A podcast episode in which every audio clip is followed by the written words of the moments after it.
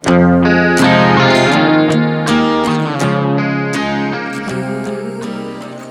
家好，欢迎收听表匠，我是 Jess。今天我们请来了一位女 S。嗯，其实呢，我身边也有不少的朋友是女 S，但是这一位我一直都非常敬佩，因为她，嗯，我跟她是很多年的好朋友了。她一直都是学霸的身份，然后但是私底下又是非常，嗯，有想法的一个人。然后她现在呢，又是已婚，又是一个妈妈，所以我自己也是非常好奇她怎么样去呃扮演不同的角色。好，那我们现在来跟辉聊一下吧。嗯，那你自己是什么时候开始有这样的欲望的呢？嗯，如果说欲望的话，从非常小的时候就有了，小学吧。我记得很清晰的记得我在小学五年级的时候，我第一次看《天龙八部》，我看到那个阿紫跟尤坦之他们就第一次见面，嗯，当时突然就心里面有有一种快感，我就觉得，咦，原来。就是我也有有好奇，然后也有一种就是说不出的，好像一种久违重逢的感觉。觉得哎，这是我想要的那种爱情的东西，有点类似的那种感觉吧。那是我第一次很震撼，因为我会我也知道，其实那个看读书的时候会觉得很变态，然后但是。自己为什么会觉得会有快感？后来再读到其他的类似，像在古农啊那里面，就就发现，再加上我从小蛮喜一一就从小对性的这种也启蒙的很早，然后所以很快的就我嗯没有过，就当时又去看那个古农的自传的时候，突然就在里面看到了 S M 这个词，嗯然后那是我第一次见到这个英文单词，然后我一下子就在打开了一些。那是什么时候啊？小学六年级吧，然后觉得是一下打开了新世界的大门。然后当时我的爸爸他有一个很好的机会，就是他能接触到网络和电脑。那个时候国内还很少有，然后那个时候就有网，然后我能接触到电脑和网络，然后我就上网就搜，也不是说搜，就发现了，就呃在网上这样去找找找，就找到了这个。这样的聊天室和那个网站，就是可能一些比较老的、老的这个圈内人可能知道，就是香港的紫金虐恋。然后这个是给了，就是从我十二岁、三岁的时候的一个启蒙吧，这就是我最早的接触到这个经历。那你最早真正接触到真人的？S M 调教是什么时候了？那就是非常晚了，因为我那因为小的时候没有条件，都是在网上聊天，Q 加 Q Q 啊，那个时候呃用电话就是这样接触。后来真正第一次是一直是等到我的十八岁之后，然后来上来了北京上大学，嗯，然后就第一次大一的时候就真正的就是遇到了现实里面见面，嗯。那你第一次的时候有没有什么紧张啊，或者是有啊？我第一次，我第一次非常的紧张，然后我就完全的不敢看对方，然后但是还要装的非常的高傲的样子，对，还要很淡定。然后我都我我永远记得，我当时那天我们约在那个一个国贸的一个小饭店见面，然后。吃饭的时候，我全程都在看手机。其实我是内心非常紧张的，但是他还误以为我是对他们有兴趣，很高冷啊，怎么的？其实你要知道，一个十八九岁的小女生，其实真的那个心里面很紧张，很紧张啦。然后，但是还是很因为很想去实现，所以就鼓起勇气去现实了。嗯，那成功吗？那一次还好，我们我跟他嗯，后来见了好几次，我们都有玩，就是我有觉得。现实的把我自己想实现的那些调教都有做了，嗯，但是后来因为一个很大的遗憾是，当时我真的很年轻，然后就觉得不会沟通，没有跟他有任何感情上的这种交流和沟通，完全只是在玩我的，就是实现我的想法，对他没有任何的了解和嗯交流吧。然后就最后他可能也觉得不是很满意，然后我们就没有多久就散了。嗯，当然一个很好的消息是，过时隔。非常非常多年之后，嗯，我们又认又又他又找找到了我，就是还结果跟我还跟我回忆说，其实那是他这一生里面唯一一次现实。虽然他现在已经结婚了，但是他一直都忘不掉，但是他也没有妄想要现实。他现在就是跟我就是一个网络上的精神上的一个联系吧。那也挺好的呀。嗯嗯，我还对他也很歉疚，我也说，我也后来也有跟他说抱歉。对，我说那个时候是我真的其实是我很小，还第一次，然后就没有什么经验。这也挺好的，两个人。对，但是他其实还很觉得很美好。嗯，那所以你总共都有过什么样的形式的调教啊？嗯，就是大家能想到的都有。举点例子吧，我们的听众可能有的还不熟悉。嗯。我是真的不知道怎么说。我知道你有一大堆玩具，对对对对对，嗯，工具是一方面吧，就是工具就是大家都比较了解的，就是像鞭子呀、绳捆绑呀，然后嗯，还有就是像嗯怎么说，就是阳具的束缚呀，还有乳头夹子呀这一类低钠呀，这都是就是 S M 比较常见的一些玩法。那当然还有一些比较极端的，就是。可以说分类很多，我真的一时就是觉得很难详尽的去概括。就是还有很多，比如像我是比较喜欢控制感，其实这是一种精神上的我一种玩法，就是我们是比较强调控制与被控制、服从的那种感觉。还有的是偏身体刺激的，有的那种刑奴，就是受刑的刑，刑奴他们就是比较喜欢。身体的这种刺激感，然后还有的就是性方面比较喜欢的，像有的喜欢控制的这种对性的约束啊，有的是喜欢，就是说比如射精控制的这一类的，嗯，然后还有就是甚至有一些比较重口味的，就是像黄金啊、圣水，嗯嗯嗯，还有一些家务奴，对对对，这个是也是很有意思的一个方面，就是。有一部分男 M，他们是非常喜欢做家务的。对，我记得上次你家那个，对他们，嗯，他很有意思，削水果、擦地什么的。对对对，我认识的一个 M，就是我就不具体透露他他的那个具体个人信息了啊，但是他可以说是非常厉害的，在嗯，在一个非常大的企业工作，就是可以全世界前几名的企业吧，然后属于高管的这种中国区的高管，然后。他的爱好你们知道是什么吗？就是他的爱好就是给人做服务、做家务。不光是做家务，他甚至为了去给别人做家务，他甚至能假装就是钟点工，然后就会像模像样的，你知道吗？去给别人做家务，然后收象征性的收一点钱，别人不知道他是 M。然后他甚至还去当司机，就去给人接送，然后。就很难想象他平时生活是一个应该是一个很风光的人，而且可能他平时生活中老是发号施令。对对对，然后但是他私下就非常，他甚至这样去去当司机，愿意去接别人、接送别人、给别人服务这种感觉，他就喜欢这种感觉，甚至跟性没有任何关系。对于他来说，完全跟性没有关系，他就是一种心理上的能够服务于人的满足感。嗯。那你自己呢？你最让你自己你自己最喜欢的、最让你满足的是什么样形式的？嗯，两种吧。一种是精神上的，就是控制感。我。嗯，就是可能有一些圈内的朋友比较认跟我比较熟的都知道，我这个人是控制狂出名的。就是我是非常喜欢定规矩，然后有一大堆要控制的东西，就是从性啊、身体啊，然后规衣食住行方面，我都蛮蛮喜欢的。就是就是我我是我是我的幻想里面是很喜欢那种古代的那种，就是好像。奴隶主啊，跟奴隶的那种关系，对对对，那种那种关系，在我的幻想里面，就是很像古代那种大家大家的那种大家族的里面的，比如说丫鬟跟主子的那种关系这一类的。那另一种呢？另一种就是身体刺激的上面，但是这个就仅限于跟自己的爱人。就是完全就是只限于就是在做爱的时候，嗯的那种刺激感，就是会打耳光呀，然后会有疼痛的，对他疼痛的这种刺激啊，然后会对他会羞辱啊这些东西，还有包括肛交啊，呃阳具的这种刺激，然后这就是性上面的，就身体上的一种快感吧，这是我可以得到的。嗯，那你总共有多少个 M 能数得过来吗？啊，这个是一个比较尴尬的问题。嗯，因为这个，嗯，如果你说数一数现实调教过的，应该可以数得过来。但是 SM 这个东西，它的魅力就在于，它有很多是精神上的一种一种。主奴的关系，所以我就觉得很难界定。如果你我真的说实话，你让我现在数，我可能真的会有点数不过来。在我的内心里面，真正真正完全属于过我的，嗯，可能也就几个。但是是可能接触过的、见过的、偶尔调教过一两次呢，可能又有十几个。嗯，呃，然后在网上接触过、聊过的，那就数不清了。嗯嗯，其实但当然，真正我。最爱的就是现在的这一位了。啊，我们待会儿再聊他。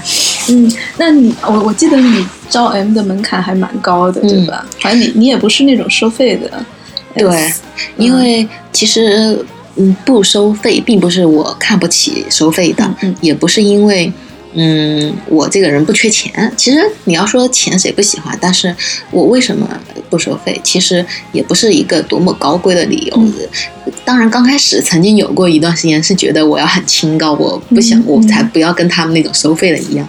后来其实是因为，因为我发现，嗯，怎么说呢？这个东西感情一段关系，它是一个互相交换的过程。如果你收了费，就意味着你要一一方面你要满足对方的需求，嗯。而在 SM 这个关系里面，我是比较渴望全方位的控制、全方位的主导，所以我就不能够就是接受对方的任何就是利益上的这种交换吧，嗯。我就不接受利益交换，这样我才可以随心所欲的在这段关系里面去嗯。完成我想实现的这种、对，这种主导感。期待会以前的对对。对对对，嗯，那你的 M 里面年龄最大的和最小的各自是？啊、最大的就很大概有六十的吧啊，有一个曾经有一个，嗯，就是应该比我爸爸的年龄大。然后最小的嗯是大概我记印象中最小的孩子，就是但是这个是只是网上见过的，只有十几岁吧，就初中的时候，嗯他初中的时候我认识的，后来他又长大。长大了之后，还有还有来找我，还说嗯其实觉得蛮美好的。但是因为我也有一个原则，就是十八岁以下的小小孩子不要，嗯，嗯就是不要呃不要误，就是不要随便的引导他，不要去那个，就是跟他去做进一步的接触，只只聊聊就好。嗯，因为我这个人还蛮有责任感的，我觉得。但我觉得其实你聊的话，也会给他一个比较正确的对于这个对对对，啊。我是希望就是不要让他嗯过于沉迷，然后或者过于悲观，因为大家都知道，其实男 M 其实是一个比较容易。自我怀疑的群体，因为他们在现实，嗯他们的现社会对他们这种作为男人的这种期待，的期待，对和对他和他自己内在的这种东西，他他其实是很相悖的，所以我觉得我对男人普遍都还。嗯挺同情心的，我就是希望，尤其是他又小嘛，所以我就当时一直对他都是一个，我希望他能往他往好的路子上引。我都是告诉他们好好学习，好好学习，等你长大了，然后嗯有好的工作了，然后你就可以完成，还可以完成你自己想自主的选择，对对对而且也不嗯不必有太多的羞耻啊，或者是担忧。对对对。嗯，哎，那你能不能跟我们分享一次你最特别的经历？其实最特别的经历有好几次吧，嗯嗯，其实当然最特别的对我来说是我我先生，啊，嗯当然，对这一段经历是最最的美好，而且这一段还没有结束呢，一直没有结束，一直在持续。嗯然后嗯，另外还有几段经历都，你要说口味最重的一个就是一个侧奴，就是曾经有过一个侧奴，嗯。他是在我家每个星期每个星期的周末两天会来我我家的卫生间，我就把它锁在里面。嗯然后其实我并不喜欢这个，而且我也知道很多女孩子都不喜欢。嗯嗯，因为大家女生嘛，都觉得好像觉得这个蛮脏的，怎么的？嗯嗯，但是当时我之所以答应他，一个是因为我一直在试探自己的底线，我也想蛮好奇这个项目的，然后再一个是因为这个人。那个人是一个我认识了好几年的 M 朋友，然后他也很想实现这个愿望，那再再加上他愿意，也是交换一个条件吧，然后他愿意让我是满足我的控制感，他就是愿意就是那个带那个带贞操带 CB 对。金超带，然后把钥匙给我，嗯。然后我当时就同意了。然后后面还有一两次比较有意思的经历，都是跟我的姐妹们一起的，嗯就是圈中的几个好朋友，然后我们人比较多在一起，嗯那种是比较热闹一点，就是比较好玩一点的吧，那也是我比较难忘的。哎呀，说到那个侧奴那嗯次，还真的是让我挺开眼的。那会儿我还到你家来，啊，那个对对跟你。聊着聊着，我上个厕所，哇，惊呆了，一个一个裸男躺在地上。其实我还有一个经历，就是嗯有时候不太好说，就是我我的前男友也是个 M，嗯嗯，曾经有嗯，他让他当绿帽哎嗯当然这个可能很多人不太能接受，嗯不过也是他心甘情愿的。嗯，虽然最后实际的时候他有一点，还是有一点难受，的但是嗯嗯，但是是怎么说呢？我觉得这个东西就是他们很多的时候，呃就像 S M 一样，它是让你痛并快乐着的。嗯他也是因为那一次之后反而更爱我了。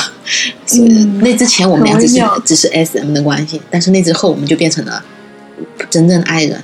嗯，嗯我当时都没有想到他会，我当时以为他会在经历了那一次之后，会跟我就是可能会害怕啊，会可能以后会不在一起了。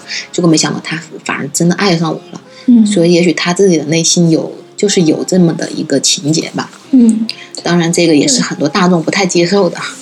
其实整个 S M 就是这个概念啊，就像嗯你说的，呃，疼痛和愉悦，它就是很难分分得清，得清的。是的。对，嗯嗯。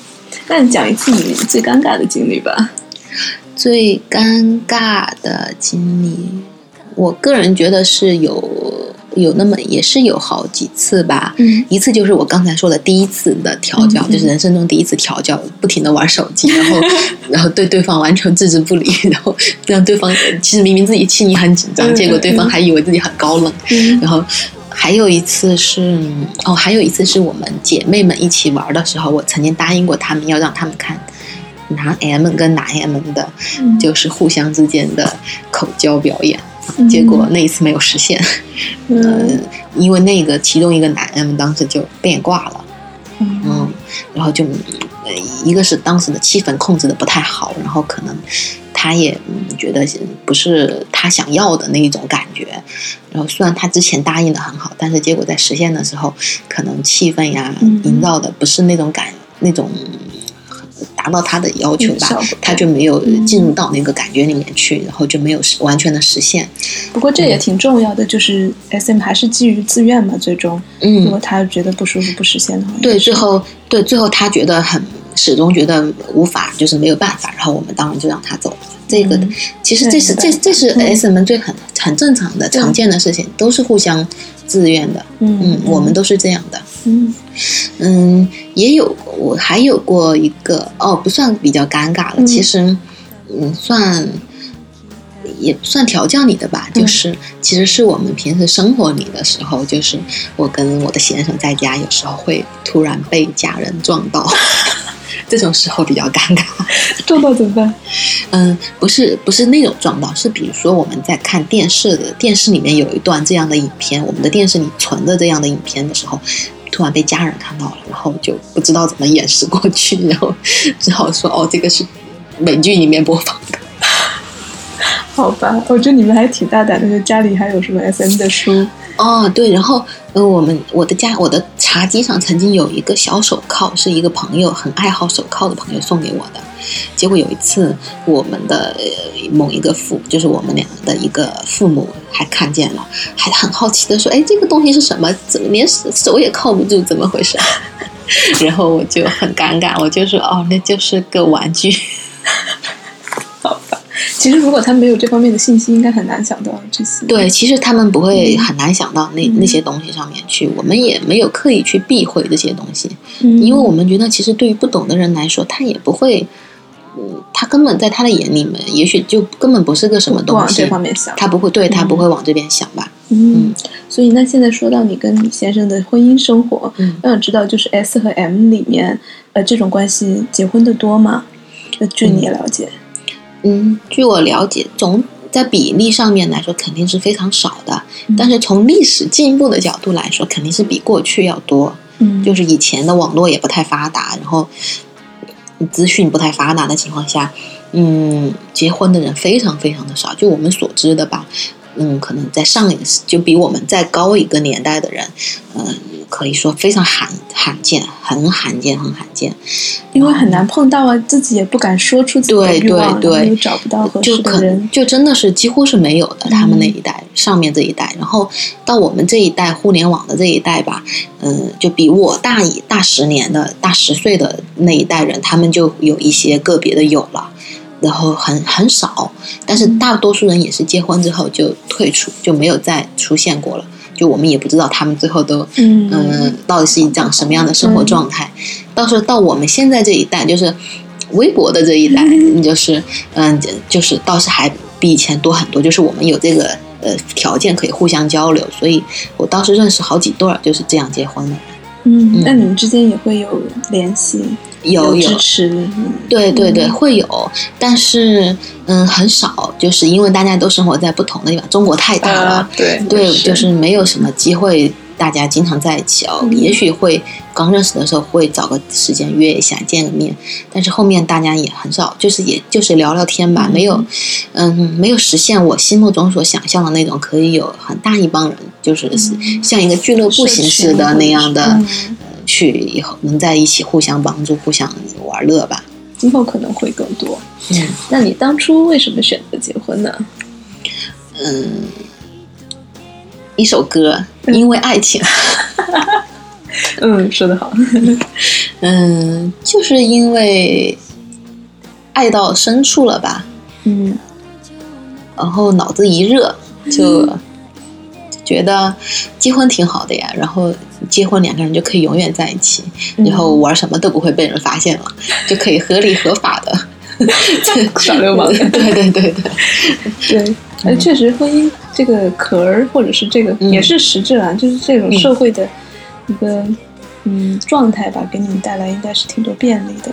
对，因为我，嗯，我是一个挺深的，就是程度上挺深的一个 S M 二这样的人，然后所以其实，在我的少年少女时代，嗯，青年时代，我都挺悲观的，因为我觉得我这辈子有可能不会结婚，然后也很难。实现就是这种社会对我的期待，就是以就是就相就是结婚生孩子这样的一个有一个美满的家庭这样的东西，这个对我来说一直觉得很遥远。嗯所以当时我遇到我先生的时候，我是突然觉得我让我看到了这样一种可能性，就是我觉得我可以把他和爱情和婚姻兼容。他也是一个可以坦坦荡，他是他这个人也是非常坦坦荡荡去进行，就是 S M 去爱这些东西、爱生活的这样一个人。所以我觉得在他身上看到了可以这样去生活一辈子的可能性，所以我就心想，好吧，赌一把，然后就嗯结婚了。啊，但看来这个赌的还是很幸运的。我觉得看你们现在生活各方面都挺嗯，美满的。甘苦自知吧，就是知大家知道婚姻没有那么美好，对，对就像所有的婚姻一样。对，其实我们也就跟所有的夫妻是一样的，嗯，只不过是我们的嗯兴趣方面要呃丰富多彩一点。嗯，那你刚才说到就是婚姻生活跟 SM 当然是可以很兼容的。嗯，那我想知道在实际的生活中有没有一些哪些不便呀，或者哪些乐趣啊，就各各自说一说吧。嗯，不变的话，嗯，其实真的没有什么不变。不变的话，我觉得是所有人都能想到的，就是你可能有时候有父母来的时候呀，嗯会你要不方便一点。但是这些跟所有的夫妻都是一样的，是没有什么不变的。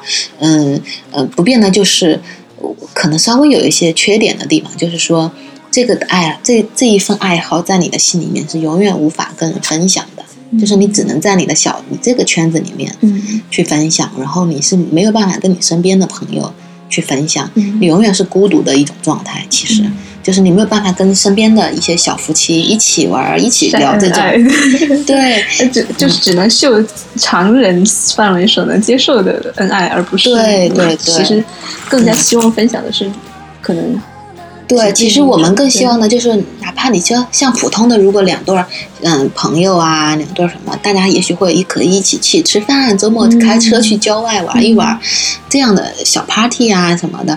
但是像我们就没有办法，然后就只能积极的在自己的圈子里面去寻找这样的朋友。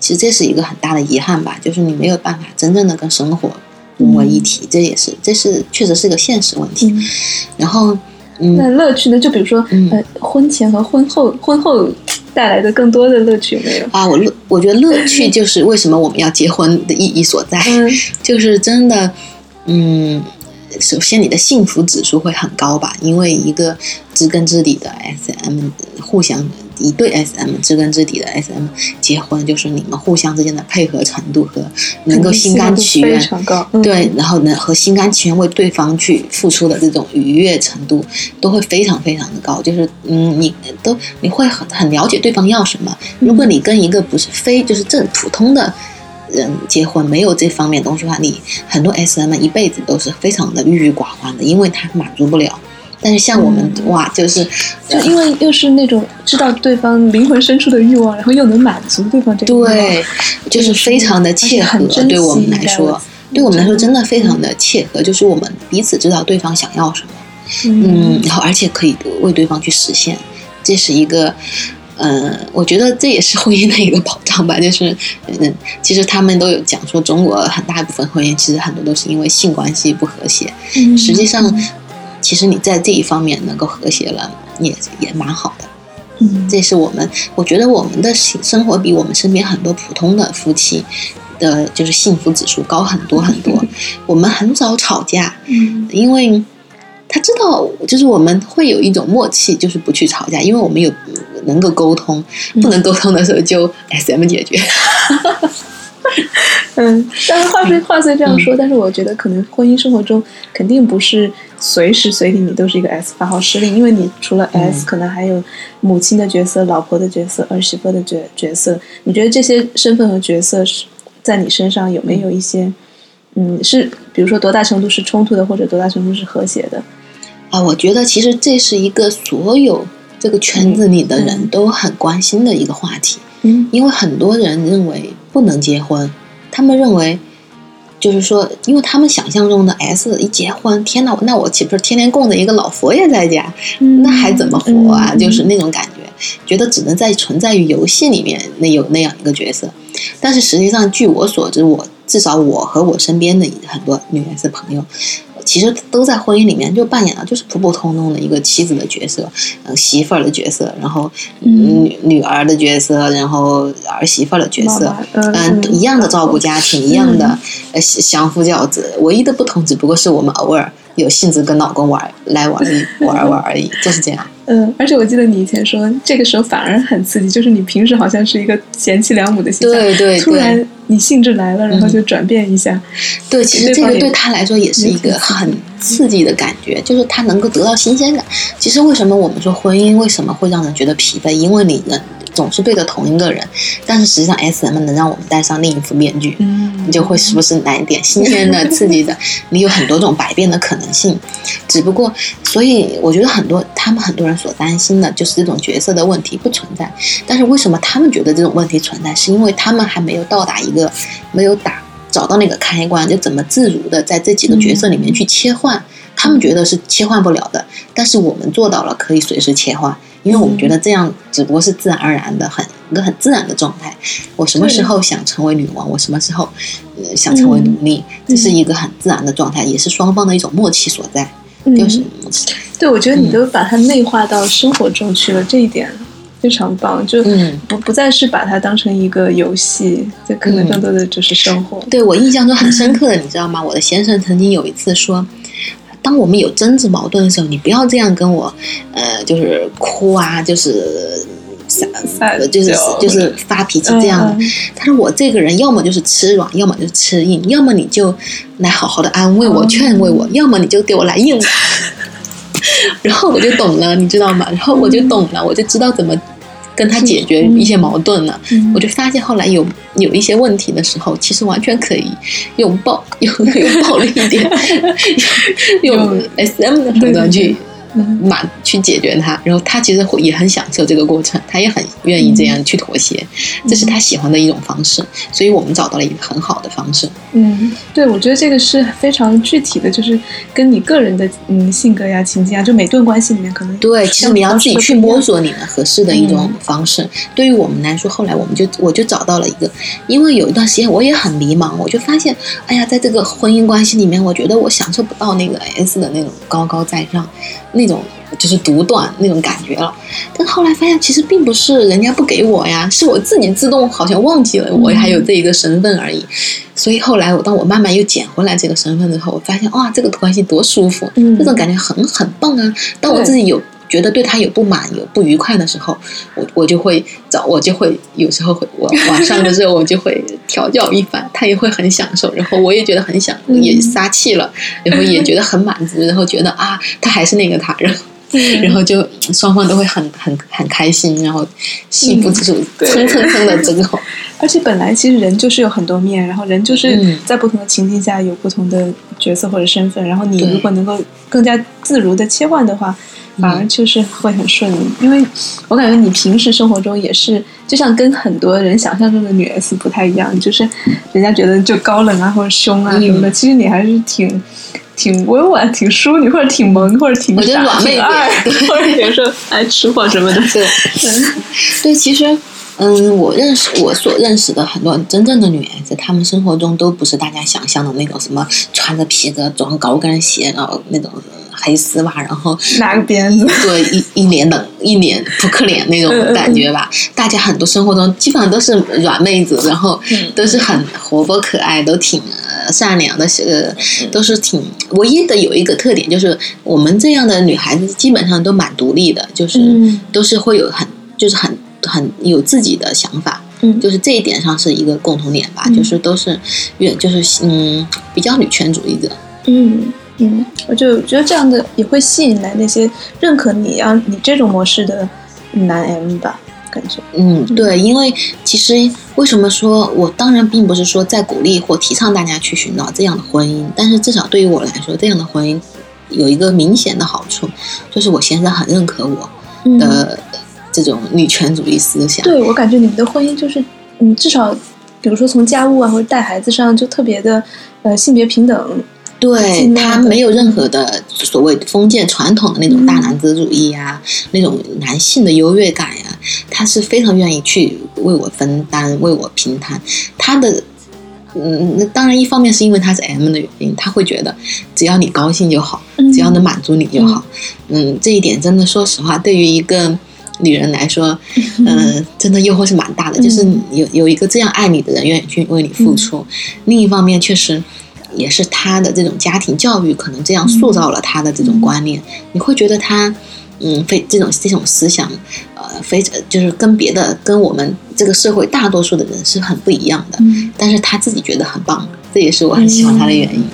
而且我觉得你们的婚姻比较顺利，也是因为你并没有说仗着我 S 我就啥事儿都不干。其实嗯。你也是对这个家庭和婚姻有所投入的，嗯对家务啊，对对或者是其实这也是我给，如果说很多人经常问我有什么建议啊，过来人的建议，其实这也是我的一个建议吧，就是也算是经验。我也曾经有一段时间，我就觉得，哎，我是 S，你不是说你什么都可以干嘛，然后那你就干所有的事情啊。嗯后来发现这样真的是不对的，嗯就是说也，但因为一旦两个人要组建成家庭的话，你就不光只有 S M 的角色了，你就必须要有妻子的角色。而作为一个妻子，其实你真的也得付出，你要对这个家庭要有所付出，嗯。因为他在那个关系里面都，呃，对你有很多的呃包容啊，嗯。什么嗯你也应该对他要有所包容，而且你要成长为一个真正独立的、坚强的女性，嗯。你自己要能够自己要有自己的能力和能够付出爱的能力，这都是蛮重要的。嗯，对，对自己来说也是一个成长的提升吧。对进入到不同的嗯婚姻呢，还包括现在又有对，了其实其实像那种所谓什么都不做的嗯人，那种是真正的女 S 嘛？就是其实其实不够独立，对对对对，其实现在大家我们很多 S 都有在反思，就是那种人真的是 S 吗？就是一个 S 居然会弱智到就是什么都不会做了吗？呃，是吧？那种不是 S 吧？是贵贵妇什么官太太吧？就是那种感觉。对，还真对的，嗯所以我们现在更认可的其实是那种蛮有能力的，然后自己就是很很强悍的女性，就是自己在生活中就要成为强大的人才可以。嗯就是自己，我们要在生活里首先成为女王。嗯，包括自己的工作呀，或者对自己的生活有所掌控啊，这些对对对你嗯，不要不要成为那种别人认为你是因为在生活里面是一个 loser，然后你才在这个关系里面来寻找成为女王。嗯，我觉得是那样是不太健康吧，有一点。嗯，对。哎，那我们说到就是宝宝现在，呃，因为还小嘛，那你们有没有考虑过，比如说他大一点的时候，怎么样教育他呀？尤其是性教育方面，嗯，会有什么样的设想？我对他的设想很简单，我就是希望他认为性是一个自然而然的最美妙的事情，嗯，然后他愿意享受就愿意享受，他不喜欢哦，你在寻找别的爱好。嗯，然后我不会刻意要求你认可我你的父母的这种观点，也不会刻意怎么怎么样。我就是希望让他觉得这就是一个天性，是人类的天性，是一个很你可以享受的东西，是就很自然。我就觉得让他自然就好了。我嗯，因为其实也有很多人问过我啊，你们这样的关系怎么有孩子怎么办？我觉得有怎么办？我又不是要我老公天天在家跪着，然后 我们不过只是晚上是那样而已，对不对？偶尔是那样而已。然后其实我们平时就是很普通的夫妻啦。然后对孩子的教育，我也不过就是作为一个普通的母亲的期望而已，就是很简单。哎，那等他大了，你们会告诉他们他你们的关系吗？嗯，我觉得，嗯，可能也许他二十几岁的时候会，可能会让他知道吧，但是我不会刻意去让他知道，就是也是还是很自然就好。对，如果你说刻意让他知道，仿佛这是一个什么惊天大秘密或者可耻的秘密，其实我觉得这又不，我觉得没有必要，因为我觉得以我的观点来，我会引导他。对这个东西有一个自然而然的、很正常的认识，就觉得这是一个很正常的性，是一个很正常的东西。所以，也是一个正常的。所以到时到那个时候，就算他知道了自己的父亲母亲喜欢玩一玩什么小情趣啊，其实我觉得他也许不会觉得有什么大不了的。而且他可能从小在我们的书柜上面也会看到这样的书啊，嗯，所以我觉得没有没有关系，让他自己去了解、去探索就好了。嗯，哎呀，真好。那我们今天就暂时聊到这儿吧。好，我们非常感谢辉 来做客。好，我们下期再见。再见。